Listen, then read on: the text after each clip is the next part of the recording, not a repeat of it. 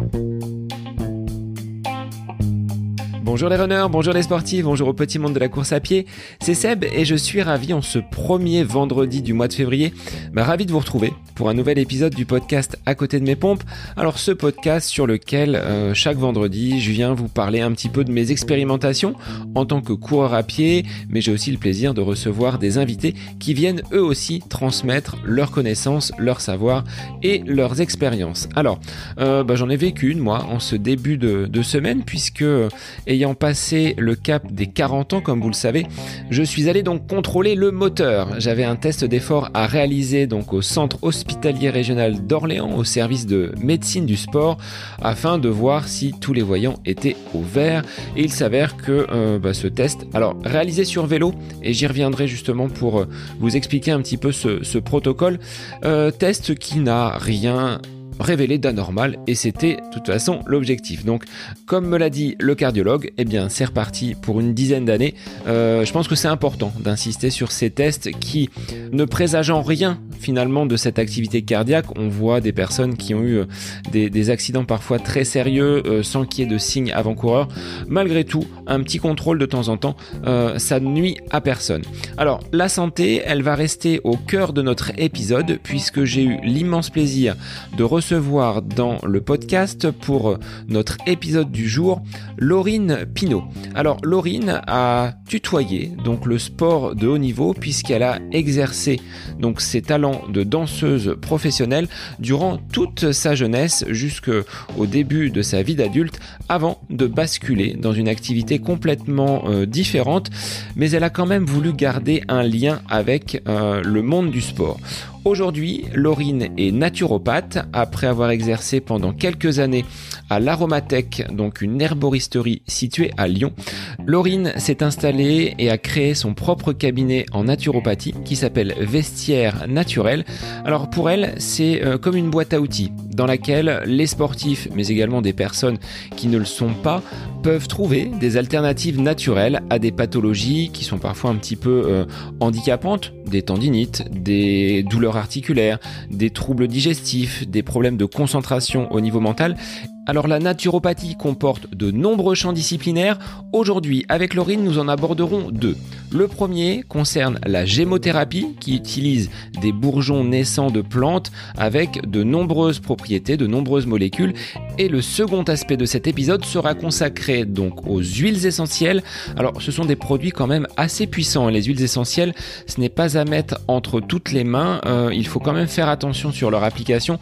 Laurine vous apportera donc de précieux conseils avec euh, bah, les bons bourgeons en gémothérapie et les bonnes huiles essentielles, celles qui vont vous permettre donc de chasser, d'éloigner les bobos que le coureur peut rencontrer dans son quotidien. Alors, je les utilise personnellement, que ce soit les huiles essentielles ou la gémothérapie. Euh, je dois vous avouer avoir été, euh, on va dire, convaincu par, par ces produits-là. C'est pour ça que je voulais vous les faire découvrir aujourd'hui dans cet épisode. Et plutôt que d'en parler et de faire un retour sur ma propre expérience, bah, je préférais faire appel à Laurine qui est euh, spécialisée, diplômée donc et qui en parlera beaucoup mieux que moi. Donc il est temps pour moi de vous laisser en compagnie de Laurine Pinault, naturopathe, pour cet épisode consacré à ces euh, éléments naturels qui peuvent aider le sportif au quotidien. Bah, je vous souhaite une bonne écoute de ce nouvel épisode du podcast à côté de mes pompes.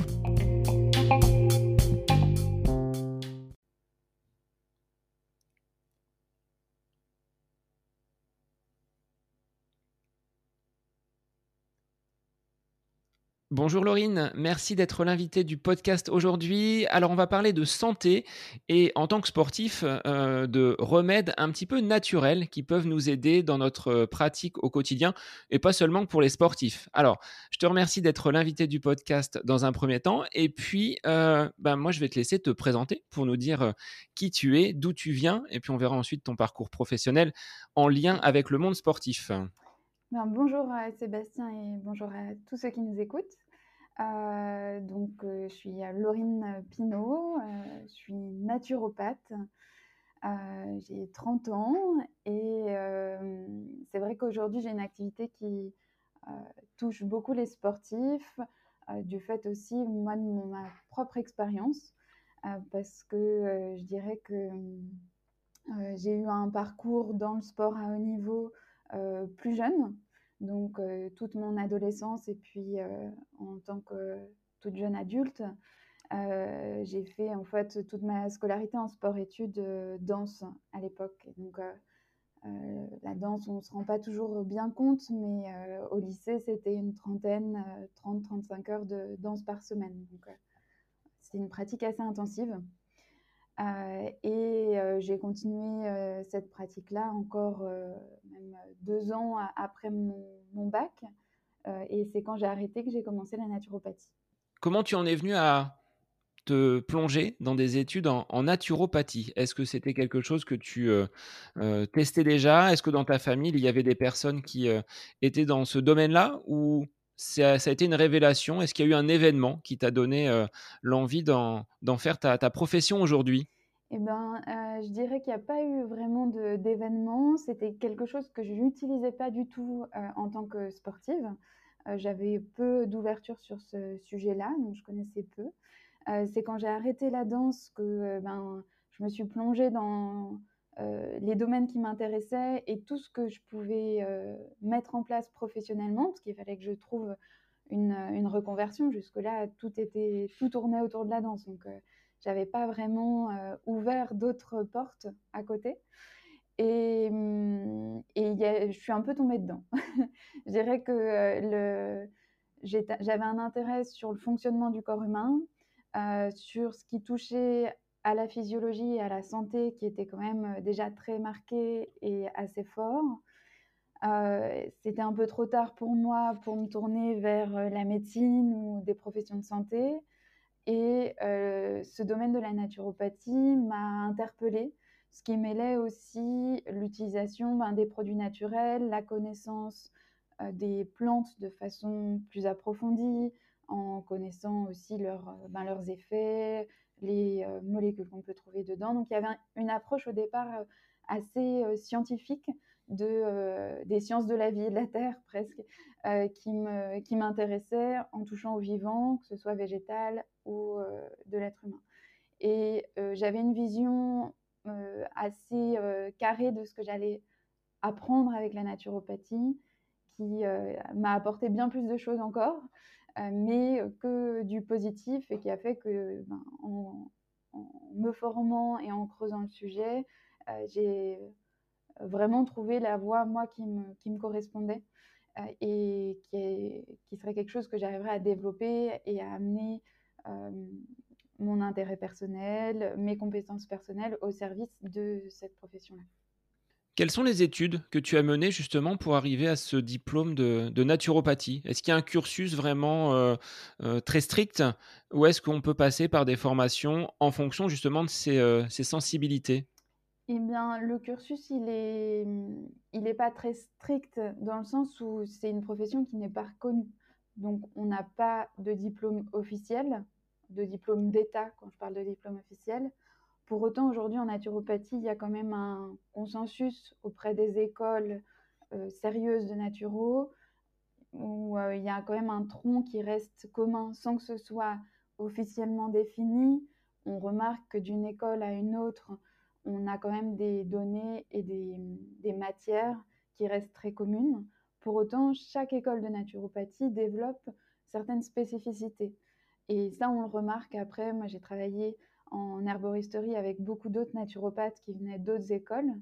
Et on remarque que ben y en a certaines qui ont fait euh, plus euh, euh, d'alimentation approfondie. moi, j'avais beaucoup de phytothérapie, de gémothérapie et, et, de mycothérapie de façon plus approfondie que d'autres écoles.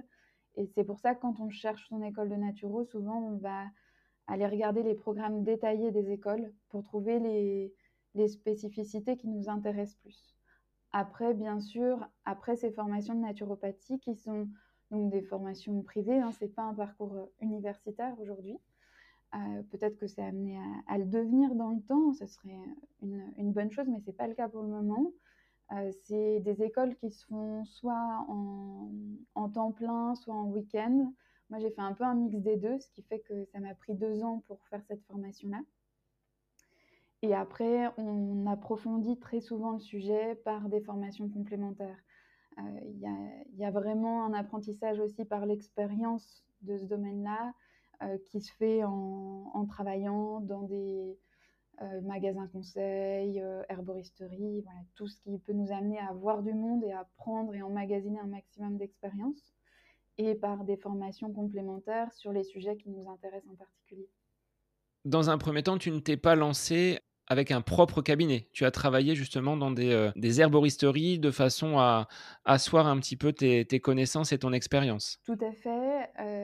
c'est vrai qu'au tout démarrage, quand j'ai entamé cette formation, je pensais m'installer directement en cabinet et je ne pensais pas euh, passer par l'herboristerie ou les magasins. Euh, je pensais que ça allait pas me plaire déjà.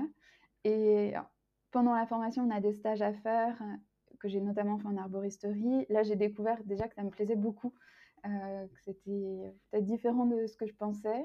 Et finalement, j'ai poursuivi mes stages par euh, ben, du travail en arboristerie et j'y ai passé huit ans. Donc, je viens là, ça fait quelques mois que j'ai démarré mon activité indépendante. Mais euh, avant ça, j'ai passé huit ans en herboristerie à différents postes, hein, puisque euh, j'ai été dans la même herboristerie, donc ça m'a permis vraiment d'évoluer, d'approfondir. Et ça m'a apporté énormément. Aujourd'hui, euh, c'est un conseil quand il y a des jeunes naturaux qui me posent la question. je leur conseille parce que déjà, ça évite de se mettre une pression de devoir trouver une clientèle tout de suite en sortant de l'école, mais aussi euh, parce qu'on apprend énormément euh, quand on voit une cinquantaine de personnes par, par jour. On a des retours, on a une expérience qui est quand même euh, conséquente de ce fait-là. Par rapport justement à cette, cette expérience que tu as, tu t'es donc installé, lancé en tant que thérapeute, donc là pour des consultations un petit peu plus individuelles. Est-ce que tu pourrais expliquer en quelques mots, pour les personnes qui écoutent le podcast et qui ne savent pas ce qu'est la naturopathie, en quoi elle consiste et, quels seraient les champs d'application sur lesquels tu peux intervenir? Euh, alors la naturopathie, c'est déjà une vision assez globale de l'organisme. Euh, il y a hum, une, euh, une, différenciation par rapport à une profession de santé qui est qu'on travaille beaucoup en prévention, ou alors sur des dysfonctionnements de certains organes qu'on va chercher à réguler. Euh, donc c'est différent euh, du fait d'intervenir sur des pathologies aiguës qui est le rôle du médecin. Euh, on ne fait pas de diagnostic en naturopathie. Pour différencier déjà quand même les deux demandes, l'un n'empêche pas l'autre et bien au contraire même. Et en naturopathie, en général, une, une consultation, ça va passer par un bilan assez complet. Donc la personne m'explique sa problématique. Moi j'ai énormément de questions euh, sur tout le fonctionnement de son organisme, son sommeil, sa digestion, son alimentation, euh, les douleurs qu'elle peut rencontrer. on, explore assez largement les problématiques pour voir ce qui pourrait euh, dysfonctionner plutôt en amont des symptômes. Et ensuite, eh ben, je vais regarder au niveau alimentaire ce qui pourrait être amélioré. Euh, et l'idée, c'est de trouver des axes de travail qui sont un peu prioritaires, parce qu'on ne va pas révolutionner une alimentation du jour au lendemain. Ce n'est pas toujours nécessaire. Il y a vraiment des points spécifiques à trouver. Et voir aussi au niveau de la phytothérapie ou des compléments alimentaires, donc plutôt d'origine naturelle, ce qu'on peut faire pour euh, vraiment bah, avoir une régulation qui soit un peu plus efficace. Parfois, l'alimentation ne suffit pas, on a besoin d'un petit coup de pouce pour remettre les choses dans l'ordre. Euh, et ça passe aussi par euh, des, certaines pratiques de respiration. On appelle ça l'hygiène de vie en naturopathie, mais ça va être euh, exercice physique, respiration ou autre, qui sont très importantes dans la régulation du, du stress, régulation des émotions. C'est vraiment une prise en compte assez globale de l'organisme il n'y a pas que l'alimentation, il n'y a pas que la physiologie, il n'y a pas que le côté émotionnel, mais c'est de réaccorder ces différents aspects de notre fonctionnement. Et est-ce que tu rencontres des résistances par rapport à ce que tu viens d'évoquer, le fait de modifier l'alimentation, de revenir à des choses beaucoup plus naturelles? Est-ce que certains font pas l'association parfois avec, euh, pas des charlatans, mais toi, des, marabouts qui vont proposer euh, des produits miracles? Est-ce que la naturopathie a aujourd'hui bonne presse et est-ce que tu dois batailler face à ces préceptes que tu mets justement en avant? Alors, on va dire que la naturopathie a de, de plus en plus de facilité à, à être perçue correctement. Parfois, il faut remettre le cadre pour que, ben, à la fois faire comprendre à ceux qui seraient réticents ce que ça peut apporter et en même temps à ceux qui utiliseraient que ça, les limites aussi qu'on peut avoir parce que un diagnostic médical, c'est quand même très important et très utile à avoir à un moment donné. Et les personnes qui viennent me voir en individuel, elles font la démarche de prendre une séance qui a un certain coût. Donc, en général, ce pas les personnes qui sont les plus réticentes, puisque si elles viennent me voir, c'est qu'elles y voient l'intérêt. Mais parfois, il y a des personnes qui ne comprennent pas, par exemple, l'intérêt des compléments alimentaires, qui viennent me voir uniquement pour l'alimentation et où moi, je vois bien que l'alimentation va pouvoir nous permettre d'avancer. On va avoir un certain blocage. Parfois, les compléments alimentaires ont un intérêt. Donc là, il y a besoin d'expliquer que ben, la physiologie, quand elle est déréglée depuis trop longtemps, on a besoin de redonner un, coup de pouce. Et après, forcément, dans le discours euh, global, il y a, y a, des réticences au niveau du fait que l'usage de toutes les plantes n'a pas été prouvé scientifiquement par des études. Et c'est ce qui est problématique dans un certain sens. Moi, que j'ai euh, contrecarré avec la pratique, mes huit ans en herboristerie m'ont amené une vision externe aussi de l'approche purement, totalement et scientifique, où ben, oui, il n'y a pas d'études, ou parfois il y a une étude qui montre telle chose, en fait, dans la pratique, au bout de la 20e personne euh, qui est soulagée à tel dosage, on, adapte aussi à la réalité du terrain. Donc c'est un équilibre à trouver entre les deux. Et, aussi ben, une étude scientifique aujourd'hui, ça dépend comment elle a été menée, mais elle peut faire dire une chose ou une autre. C'est très très utile et il faut que les études scientifiques continuent euh, et qu'elles soient de plus en plus développées.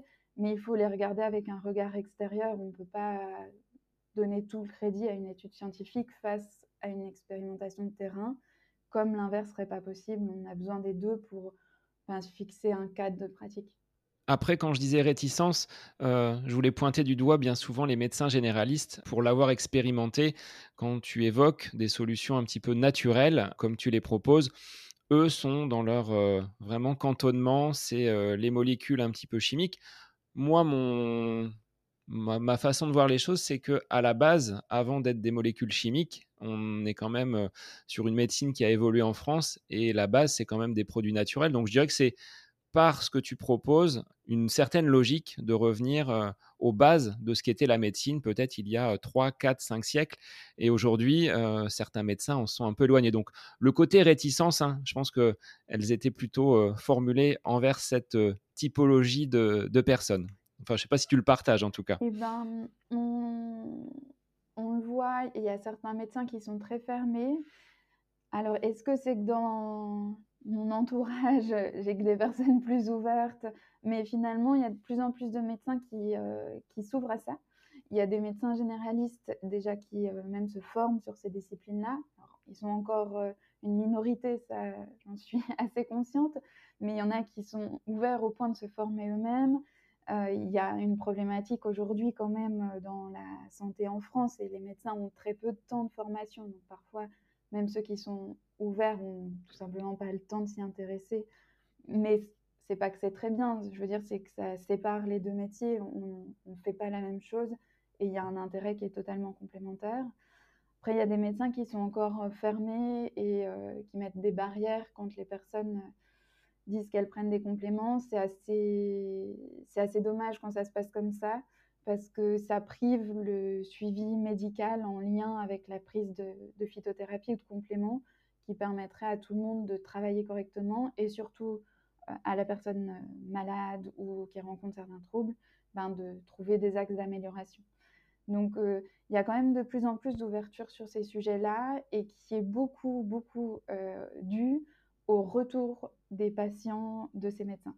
Donc, euh, si, euh, si vous êtes patient d'un médecin, n'hésitez pas à lui dire que vous prenez de la phytothérapie, si ça marche ou ce que ce qu'on en retire, parce que c'est comme ça qu'il s'ouvre de plus en plus parce qu'il y a des retours et qu'au bout d'un moment, euh, des, les médecins généralistes, c'est des médecins de terrain. Euh, quand ils voient que les personnes ont un état qui s'améliore, euh, ça reste quand même leur volonté première. Donc, quand il y en a 10 qui ont le même retour, au bout d'un moment, ça, ça permet d'ouvrir aussi les yeux sur certains sujets. Ton activité a pris le nom de vestiaire naturel. Tu t'adresses donc en partie à des sportifs, mais pas que.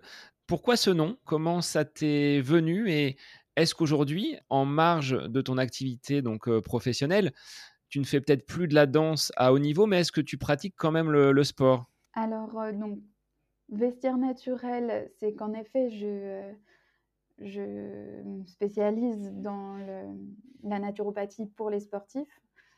Pas que, parce que les problématiques des sportifs, c'est des problématiques aussi qu'on rencontre chez des personnes qui sont plus sédentaires les principaux axes de faiblesse, c'est quand même le travail digestif, le travail articulaire euh, et euh, parfois aussi celui sur le système immunitaire. Et ça, c'est des, grosses problématiques aujourd'hui, en particulier au niveau digestif, du fait de notre alimentation moderne hein, principalement.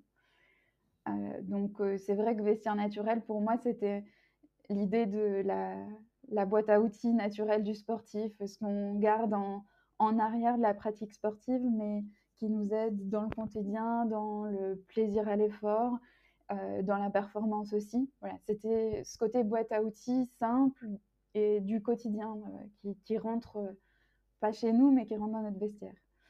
Et, et moi aujourd'hui, donc en effet, je pratique plus de, plus de danse depuis quelques années maintenant. La danse, c'est un sport quand il est pratiqué à haut niveau qui est assez monosport. Alors maintenant, pareil, les consciences s'ouvrent un petit peu, mais à l'époque, ce n'était pas vraiment le cas. Euh, il fallait pas trop faire d'autres choses pour éviter de se blesser. Et, et du coup, quand j'ai arrêté la danse, ça a été porte ouverte à pas mal de découvertes. donc ben maintenant, je fais beaucoup de yoga quand même. Donc là, on retrouve certains, certaines pratiques proches de, de la danse. Il y a un lien qui est déjà plus évident. Et le, je fais de la course, du parapente aussi et du ski. C'est les temps que je réserve principalement, c'est d'essayer de trouver des créneaux pour euh, la course, le parapente et le ski aujourd'hui. Alors, on va entrer euh, de façon pratique dans ton expertise de la, naturopathie pour bah, proposer peut-être des, outils hein, dans cette euh, boîte à outils que tu as donc mis en place.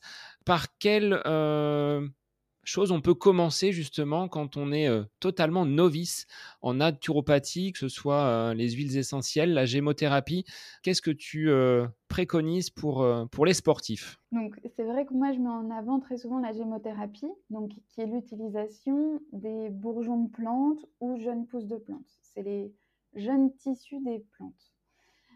parce qu'on a une grande facilité d'usage en autonomie de la gémothérapie. Donc si on veut le faire par soi-même, et souvent c'est la porte d'entrée avant d'aller voir une naturopathe ou quelqu'un qui est apte à faire un conseil approfondi, on teste une chose ou deux par soi-même parce qu'on a lu, entendu euh, des, informations à ce sujet-là. Et la gémothérapie s'y prête assez bien parce qu'il y a très très peu de contre-indications. Ça reste une euh, méthode naturelle qui est très douce. C'est ce que j'allais te, dire justement sur l'utilisation de ces euh, qu'on appelle macérat, c'est ça? Macérat de bourgeon. C'est un petit peu dosé en alcool pour l'avoir expérimenté alors avec le cassis qui a des vertus, euh, tu me contrediras hein, si je dis des bêtises, euh, des vertus anti-inflammatoires.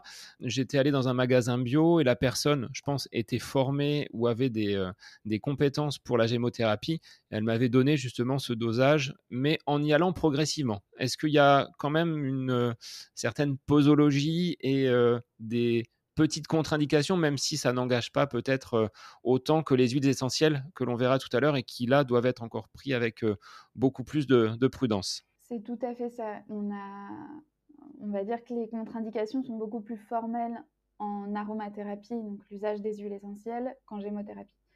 En gémothérapie, le dosage de base assez généraliste pour tous les macérats, euh, ça va être pour un adulte des prises de 10 gouttes qu'on va prendre une à trois fois par jour en fonction de l'intensité des symptômes. C'est vrai que dans le discours aujourd'hui en gémothérapie ou sur les petites boîtes des, fournisseurs et des fabricants, souvent il y a un dosage qui va jusqu'à 15 gouttes par jour. Pour certaines problématiques et pour l'avoir vraiment eu en retour de, clients, 15 euh, gouttes, parfois, ça suffit pas. Et par contre, quand on augmente, ça va bien mieux. Donc, c'est vrai qu'un conseil euh, qu'on peut appeler à la volée, mais euh, qui a tout le mérite d'être là quand on le fait en 5 minutes, souvent, on prend la précaution d'augmenter le dosage progressivement. Parce que potentiellement, il n'y a aucun risque, mais on ne sait jamais comment la personne réagit. Parfois, il y a des réactions qu'on n'attend pas il y aura une seule personne dans toute notre euh, vie de naturopathe qui aura eu cette réaction, mais elle est là. Euh, on préfère dire, ben, vous commencez à 10 gouttes, et puis au bout d'une semaine, si tout se passe bien, vous augmentez à deux, voire trois fois par jour. Si on ne connaît pas vraiment la personne, on ne sait pas quels antécédents elle peut avoir, voilà, parfois en cinq minutes, elle ne nous donne pas le détail de ses problématiques. Ça, c'est important à prendre en compte pour euh, saisir la différence de conseils qu'on va avoir d'une personne à une autre. Il n'y en a aucune des deux qui est fausse. C'est juste une prise de position par rapport au niveau de connaissance de la personne. Et c'est vrai que la gémothérapie est très douce. On l'utilise, alors pas à ces dosages-là, mais même pour des enfants tout petits. Donc, elle laisse une grande marge d'action. Et en contre-indication, on en a assez peu. Pour le cassis, en l'occurrence, on, évitera de l'utiliser en cas d'insuffisance rénale sévère. Donc là, c'est des personnes qui très généralement sont sous dialyse, elles sont bien bien au courant qu'elles sont en insuffisance rénale sévère. Dans ce cas-là, le cassis n'est pas utilisé parce qu'il peut surcharger les, reins.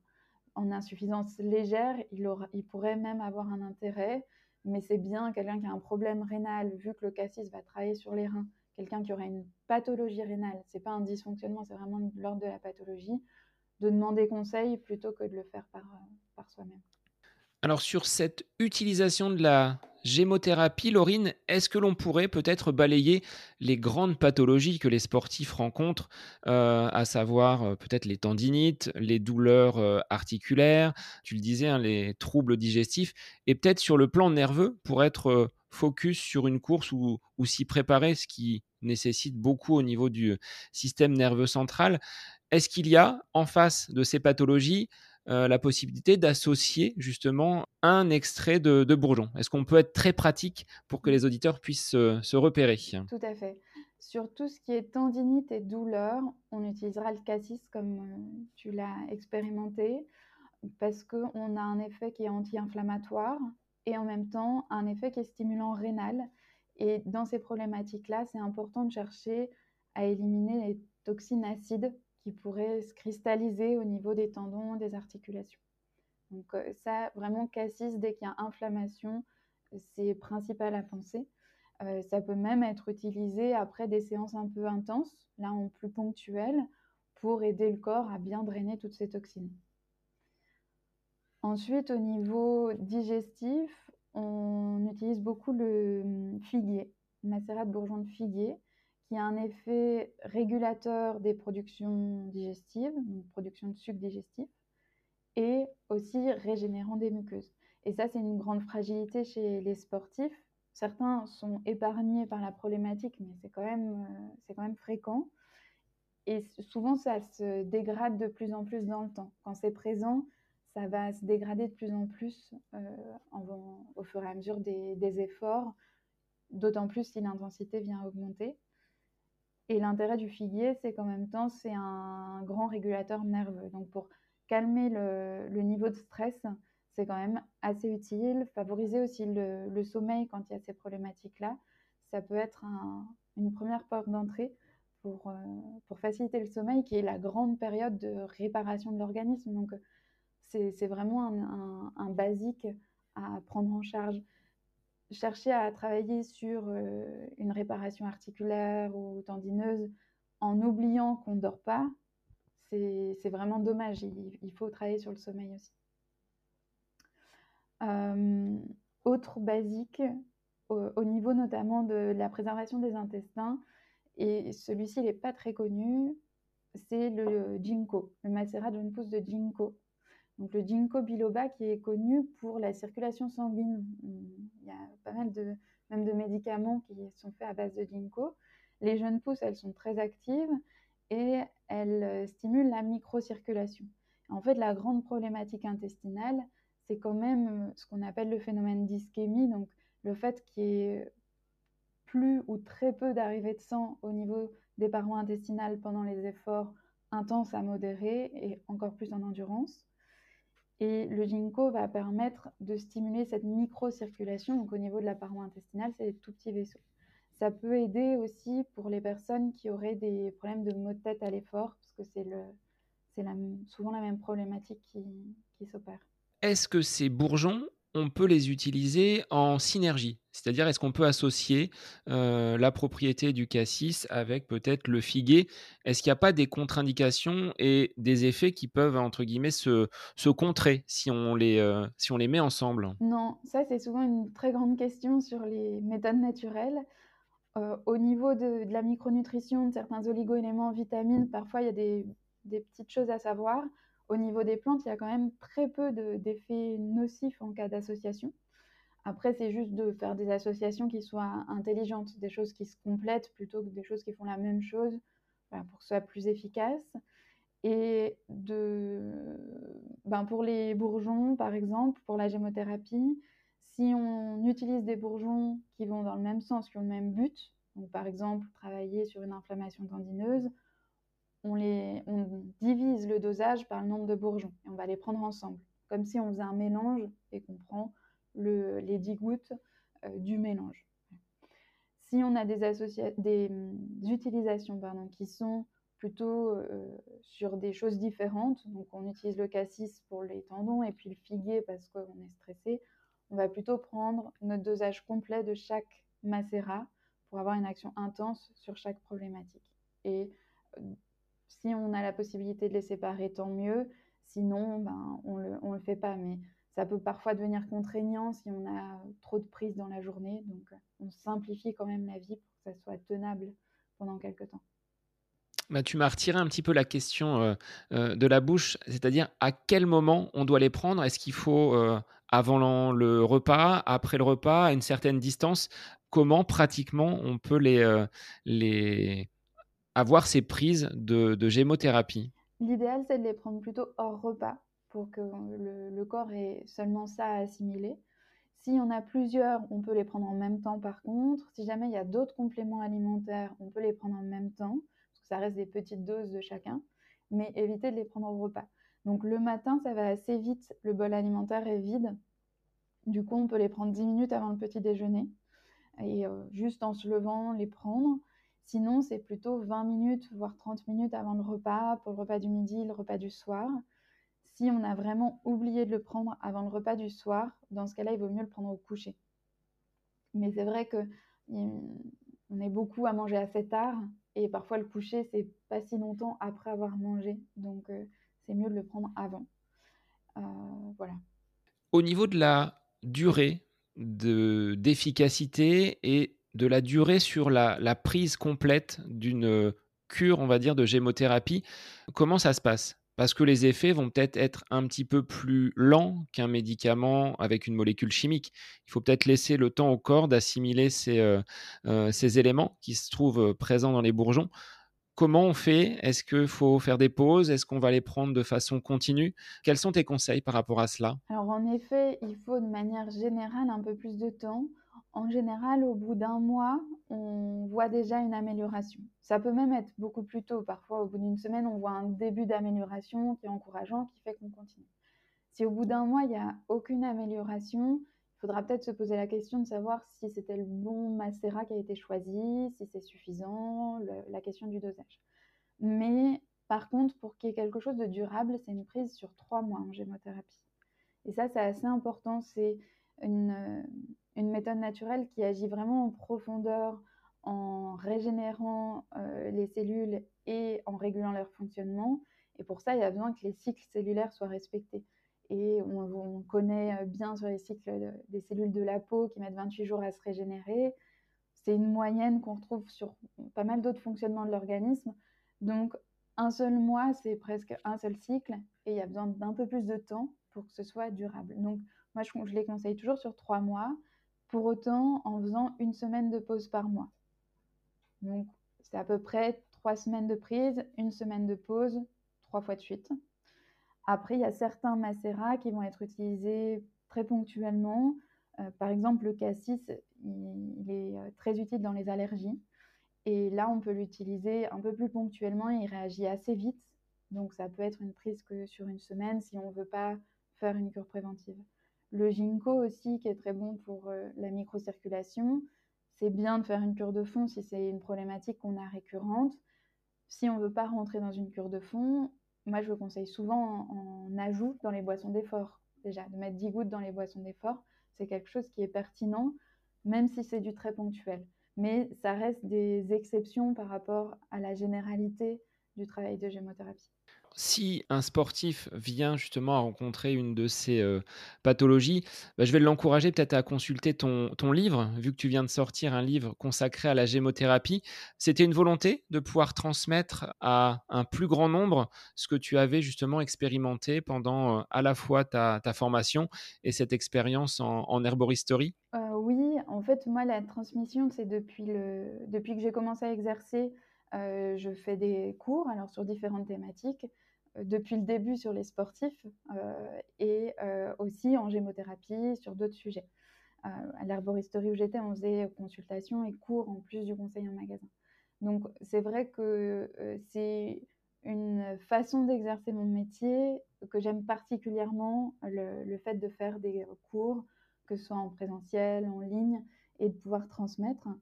Le livre, c'était une façon plus concrète encore de transmettre qui est totalement différente d'un cours. Hein. Chacun a, son intérêt, mais ça permet d'avoir quelque chose qu'on a chez soi, qu'on peut regarder tranquillement, une page ou 20 d'un coup, en fonction de son envie et de son besoin. Et là, le livre euh, que je sors, qui est sorti euh, cette semaine, euh, c'est le deuxième, en fait, sur le sujet de la gémothérapie que je fais. L'intérêt de celui-ci, c'est qu'il est plus simple que le premier. Donc c'était assez euh, intéressant pour moi et ça me plaisait beaucoup de faire ce trajet inverse, d'en avoir euh, écrit un qui euh, ben, donnait finalement tout ce que je savais ou presque sur ce domaine, et puis d'en amener un deuxième qui est plus simple, qui prend beaucoup moins de données, mais où j'ai beaucoup plus travaillé la façon d'apporter les informations, un côté beaucoup plus pratique. Alors après, c'est une version, une collection qui est illustrée euh, qui est en couleur, donc c'est aussi différent, plus ludique à lire quand même. Euh, mais j'ai beaucoup apprécié euh, ce travail-là et cette réflexion ben, d'aller aux essentiels, de simplifier l'usage. Et en même temps, la gémothérapie, c'est une méthode de terrain, c'est une méthode de fond quand même. Donc on ne veut pas juste se limiter à donner ben, telle problématique, on prend ça. J'avais envie, avec une méthode simple, d'arriver quand même à, apporter ces notions de terrain-là, à faire comprendre ben, comment on pouvait différencier un macérat d'un autre qui semblait avoir les mêmes propriétés, mais qui travaillait deux terrains différents. Euh, voilà, pour le, pour le faire simplement. Euh, c'est vrai que c'est un petit peu ça la difficulté euh, dans la médecine naturelle, c'est qu'une plante va pouvoir agir sur de nombreux aspects, euh, à la fois articulaires, à la fois nerveux, à la fois euh, digestifs, et on ne sait pas toujours quel va être le plus, le plus approprié. Donc ça, tu apportes des réponses concrètes par rapport aux, aux, effets et aux utilisations privilégiées de telle ou telle plante ou macérat. C'est ça, tout à fait. Oui, oui parce qu'il y a toute une partie qui est plus dédiée euh, au choix des macérats, par problématique. Et dans ce cadre-là, où euh, ben, c'est différencier l'un ou l'autre pour le, des problèmes de sommeil en fonction de comment ça se manifeste, comment on est, euh, lequel choisir entre le figuier et le tilleul, par exemple.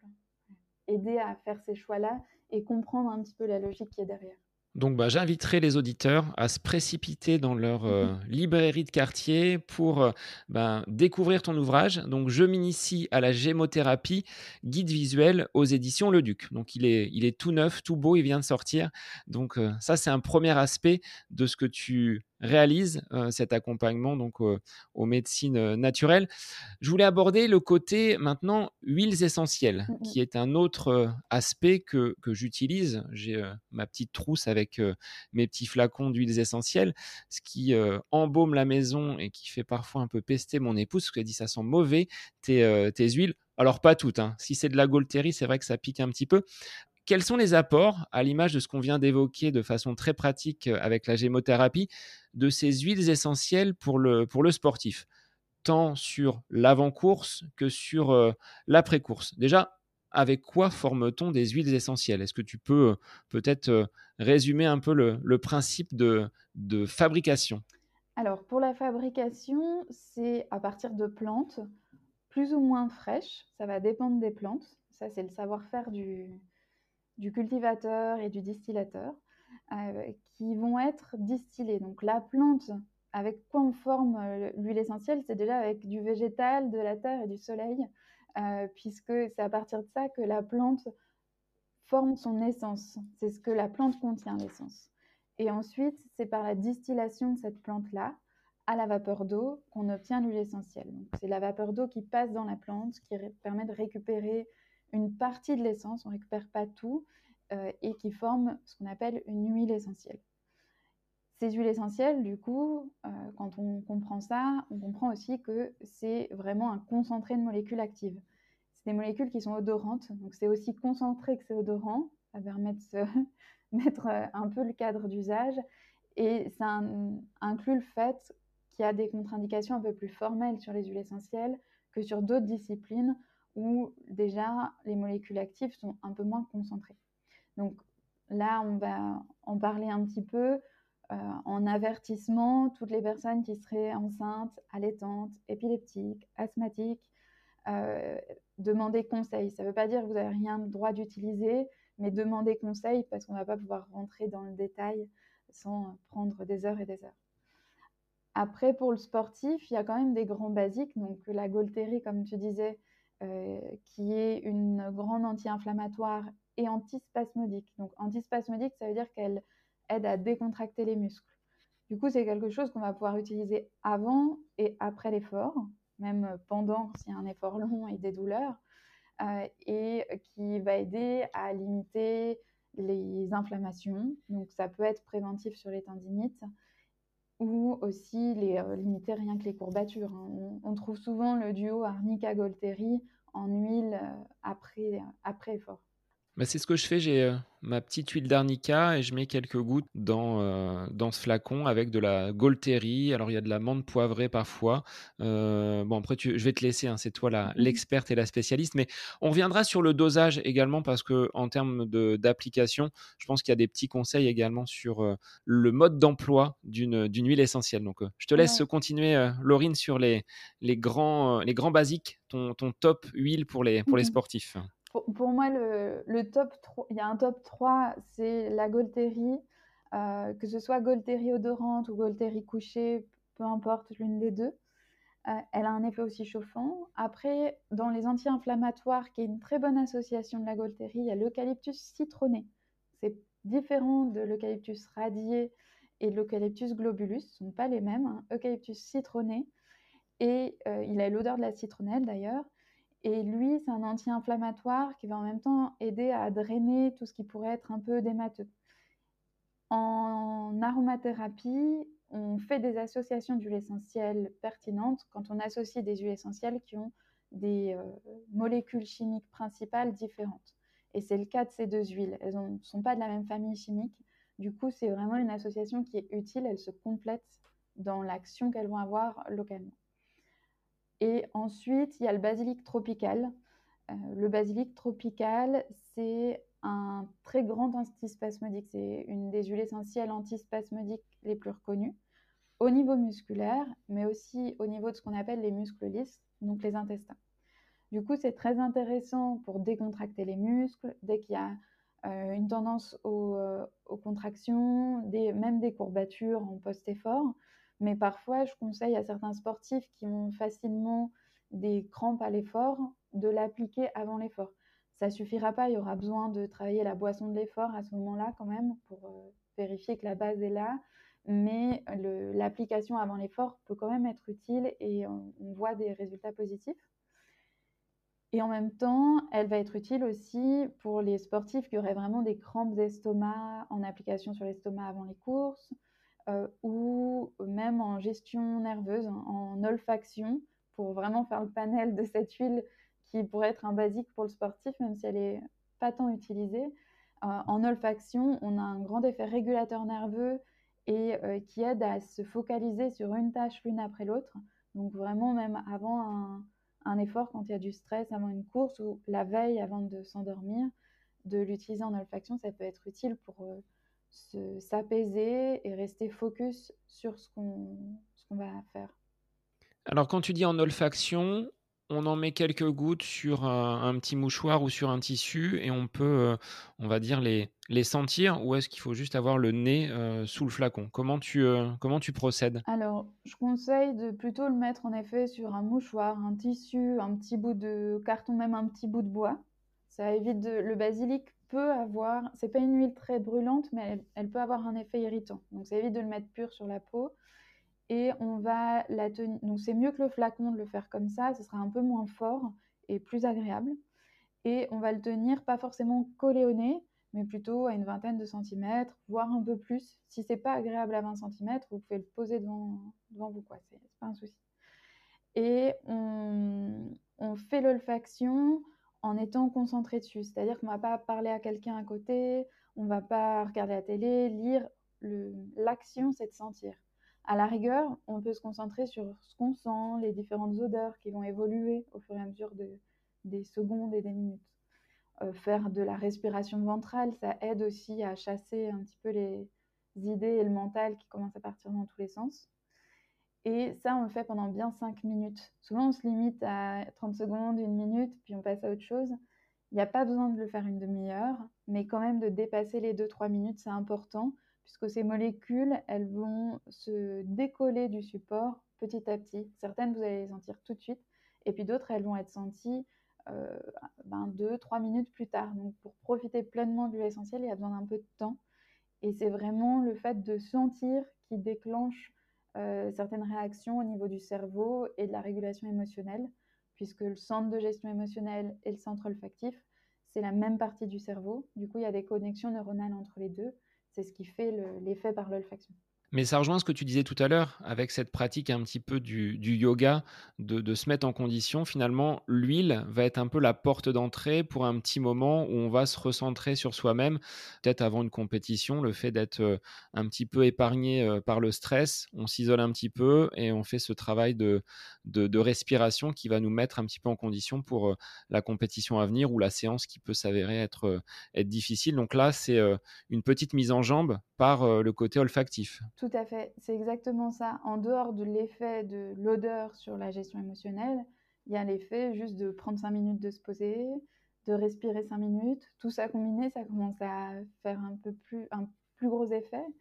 Euh, et dans le temps, c'est vraiment un outil simple pour commencer à se comprendre un peu mieux, à s'écouter. Ça paraît un, peu euh, bizarre et loin, euh, mais finalement, de prendre ces temps-là, on commence à prendre l'habitude d'observer ce qui se passe, d'observer l'état dans lequel on est, de remarquer qu'il y a un changement. Un jour, l'odeur, elle va nous plaire, l'autre jour moins, ou elle va nous, nous faire penser à d'autres choses.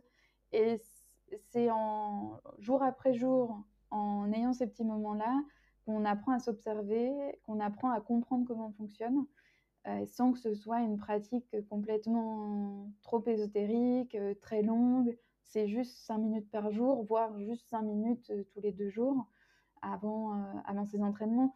Je trouve ça très hyper intéressant de faire un exercice de scan mental avant chaque sortie ou chaque entraînement sans que ce soit long. Et c'est le, le, genre d'exercice qui, qui, permet d'aider ça et de mieux en mieux se connaître euh, par la suite. Tu parlais également des, des, applications, du côté peut-être irritant de, de certaines huiles.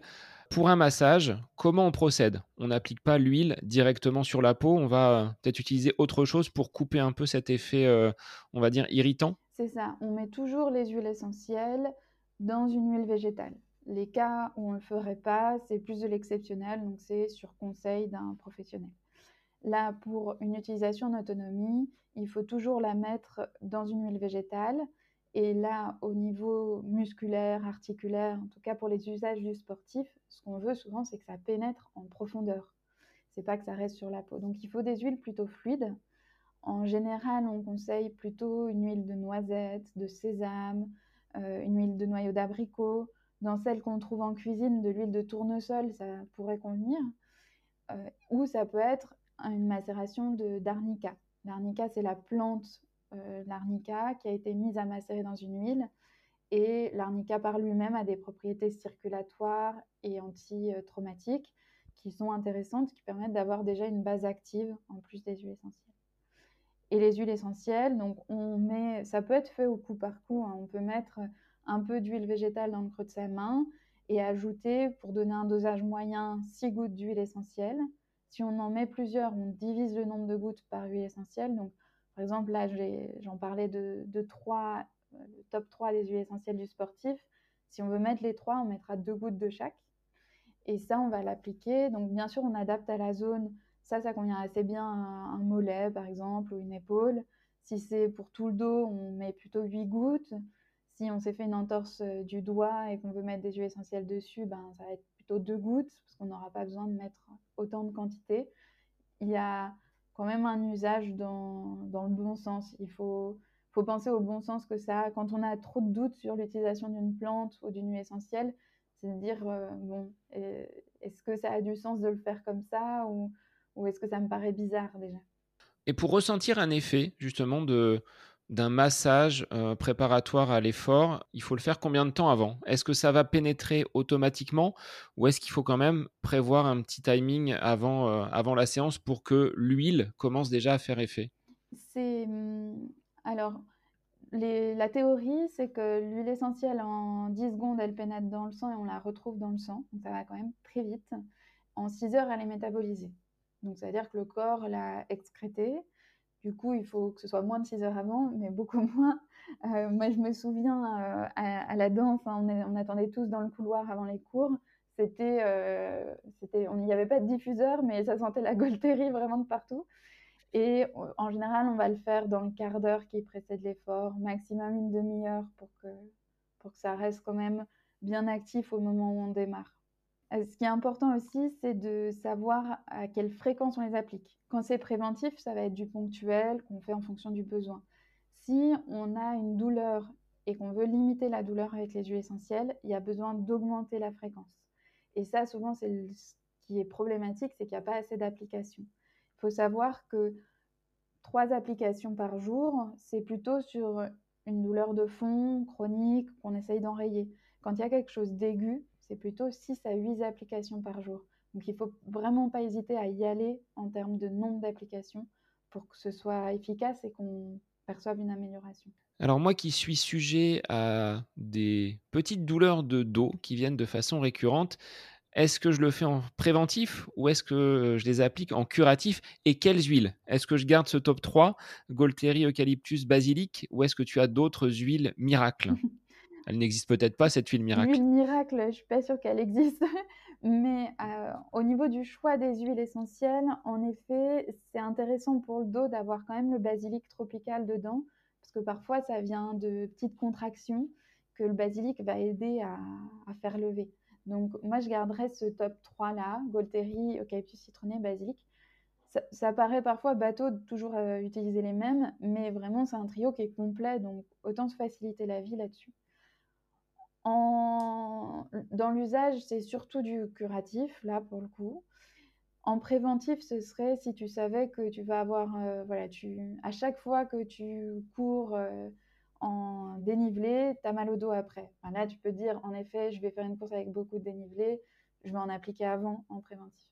Mais sinon, si vraiment c'était du préventif pour éviter que, que tu aies ces problèmes-là, ben, on va passer par d'autres choses que l'aroma le, travail de terrain, il se fait rarement avec les huiles essentielles. Les huiles essentielles, c'est plutôt un secours pour euh, euh, trouver un peu plus de confort plus vite, le temps que certaines plantes fassent effet. Alors, par rapport à l'utilisation de la gémeaux et des, huiles essentielles, Quel est le retour des sportifs que tu accompagnes sur bah, l'utilisation de ces, de ces produits-là? Est-ce que certains ont été totalement convertis et aujourd'hui ne jurent que par cela Ou est-ce que certains peuvent avoir encore quelques réticences sur, sur l'efficacité? Puisqu'on on voit parfois certains coureurs, pour enchaîner certaines courses, se charger en anti-inflammatoire pour éviter la douleur. Est-ce que cette méthode naturelle n'est pas plus efficace et bien meilleure pour la santé? Alors, bah, les retours sont assez positifs quand en effet on donne sa bonne place à la gémothérapie ou à l'usage des huiles essentielles. C'est-à-dire que le sportif qui a une très mauvaise alimentation, dont les entraînements sont un petit peu anarchiques, c'est-à-dire qu'il n'y a, pas les conseils d'un coach, d'un entraîneur, ou même parfois pour un sportif amateur, juste un peu de régulation par rapport à ce qui peut être lu, sans dire que ce soit un coach en, direct.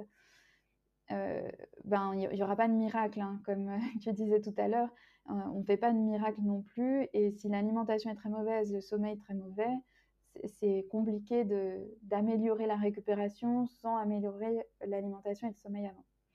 Pourtant, pour autant, quand en effet il y a des courses qui s'enchaînent, l'usage par exemple en, en, récupération de complexes de minéraux avec le cassis, lui, il est très intéressant pour aider le corps à récupérer plus vite, à éliminer plus vite les toxines, du coup à pouvoir réenchaîner sur un, effort après.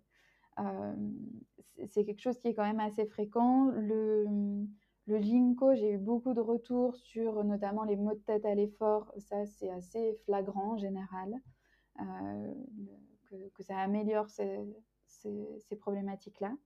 Donc, euh, les retours sont plutôt positifs et les huiles essentielles, elles sont intéressantes beaucoup dans les, pour lever des, des tendances aux contractures.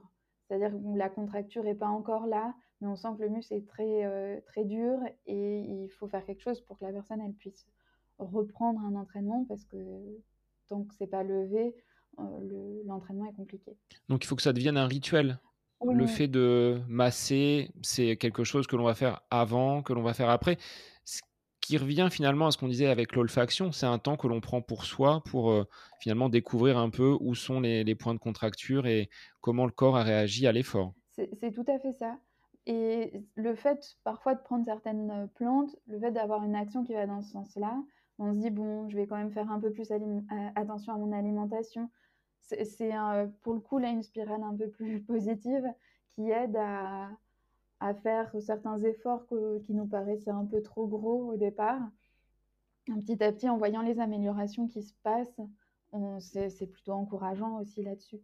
Euh, c'est vrai que parfois, les, les, plantes, elles ont un effet très régulateur sur les organes ou stimulants, que ce soit la gémothérapie ou d'autres formes, euh, mais euh, notamment chez le sportif, parfois on a besoin de certains apports de minéraux.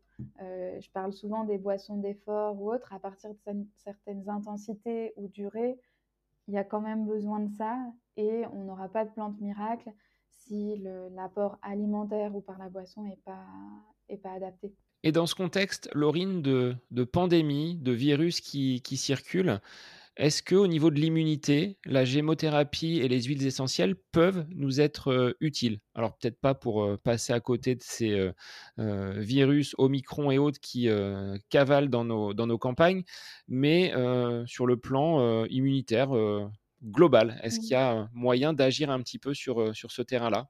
C'est ça, en immunité globalement, en gémothérapie, on utilise beaucoup le cassis comme stimulant immunitaire. Ça fait partie de ses propriétés, donc ça c'est intéressant. Euh, je mets l'accent dessus parce qu'il a d'autres propriétés qui sont particulièrement intéressantes chez les sportifs. Ça permet après, euh, un, un, macérat, on peut le garder assez longtemps. Donc une fois qu'on l'a à la maison, ça permet de l'avoir en secours quand il y a un début d'inflammation, une grosse sortie où on veut mieux récupérer. Après, on utilise aussi d'autres euh, macérats de gémothérapie pour le système immunitaire. Euh, il y a beaucoup le, noyer qui va être utilisé parce qu'il renforce toute la sphère digestive et la flore digestive. Donc, c'est chez des personnes qui ont de nombreux troubles digestifs, des ballonnements, euh, un système digestif qui est un, petit peu capricieux et sensible.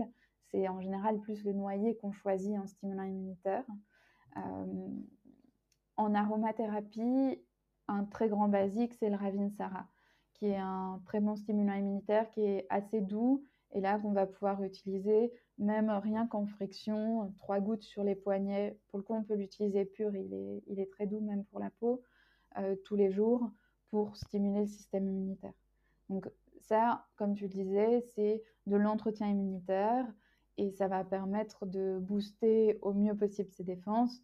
Bien sûr, là, on est dans un cadre qui est un peu particulier euh, avec euh, tous les variants il faut mettre la, place de l'aroma et de la gémothérapie aux bonnes places aussi. Mais autant le, faire et avoir un système immunitaire qui soit le plus efficace possible. Eh ben, je pense qu'on a fait euh, un, bon panel de ces euh, pratiques naturelles. C'était euh, l'objet de, cet épisode et ce pourquoi je suis venu euh, à toi pour enregistrer bah, ce contenu sur ce que l'on peut faire quand on est sportif sans avoir besoin d'aller piocher dans la boîte de médicaments. il existe, et tu l'as montré, bien d'autres bien d'autres outils. sur quel réseau, Laurine, on peut te retrouver si les gens veulent avoir plus d'informations, tu consultes également en ligne. Donc, si euh, besoin, les gens peuvent euh, prendre contact avec toi. Oui, tout à fait. Donc, au niveau des réseaux, je suis présente sous le nom de Vestiaire Naturel sur euh, Facebook et Instagram. C'est sur Instagram où je mets le plus de contenu, qui permet d'avoir des petits conseils ou informations assez régulières. Et il y a le site de Vestiaire Naturel, donc vestiairenaturel.fr tout simplement, où j'ai toute une partie blog et là où je fais des articles un peu plus détaillés que ce qui est présent sur Instagram. Euh, et en effet, je fais des consultations euh, en présentiel sur Grenoble, mais sinon, euh, j'en fais beaucoup en ligne. c'est pas adapté à toutes les activités, mais pour le coup, en naturopathie, c'est quand même assez adapté. même si c'est agréable de voir les personnes en présentiel, c'est tout à fait possible en distanciel sans que ça soit euh, ben, voilà, une consultation de moins bonne qualité, là, il n'y a aucun souci. On a tout ce qu'il faut pour le faire en distanciel, euh, pour ceux qui seraient intéressés en effet. Et pour tes objectifs 2022, à la fois sur le plan professionnel, tu vas continuer à développer euh, Vestiaire Naturel et sur le plan perso, au niveau du sport, est-ce que tu as des, des courses peut-être qui sont cochées sur ton calendrier? Alors, ben, professionnel, en effet, je continue à développer Vestiaire Naturel. C'est mon objectif principal 2022, euh, je dirais. Euh, l'idée, c'est de pouvoir euh, proposer pas mal de, de, cours en ligne, qui est vraiment moi ce qui, qui me porte assez. Ça rend encore plus accessible ces données-là, puisque c'est des formats qui sont assez simples à suivre, qui sont parfois un premier pas plus facile à passer aussi économiquement par rapport à une consultation, et on a sur un cours en ligne pas mal d'infos où il faudrait vraiment plus de consultations pour les acquérir. Euh, donc, il y a d'autres sujets que j'aimerais développer autour du sportif.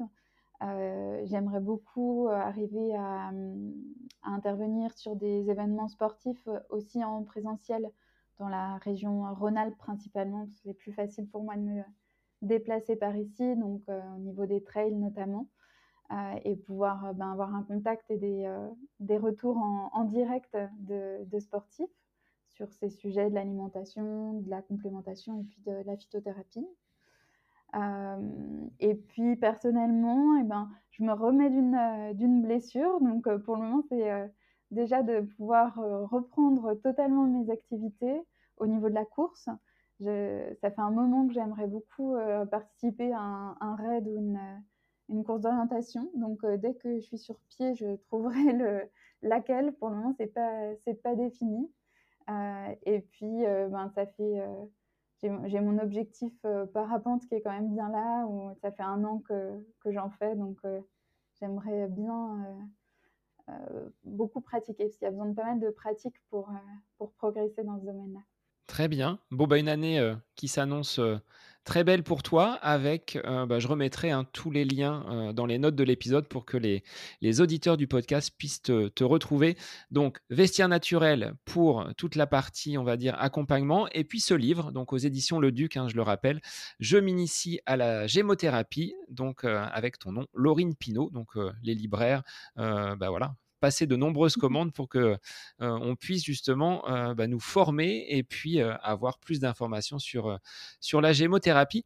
Un grand merci Laurine pour nous avoir donc exposé de façon très pratique bah, ces différentes plantes et comment en tant que sportif on peut les mettre à, à profit pour notre pour nos activités, quelles qu'elles soient. Merci à toi. Merci beaucoup Sébastien, à toi aussi. Et à tous ceux qui nous auront écoutés. Eh bien, merci à toi et pour les auditeurs, bah, je vous dis à la semaine prochaine pour un nouvel épisode du podcast À côté de mes pompes. Bonne semaine à vous.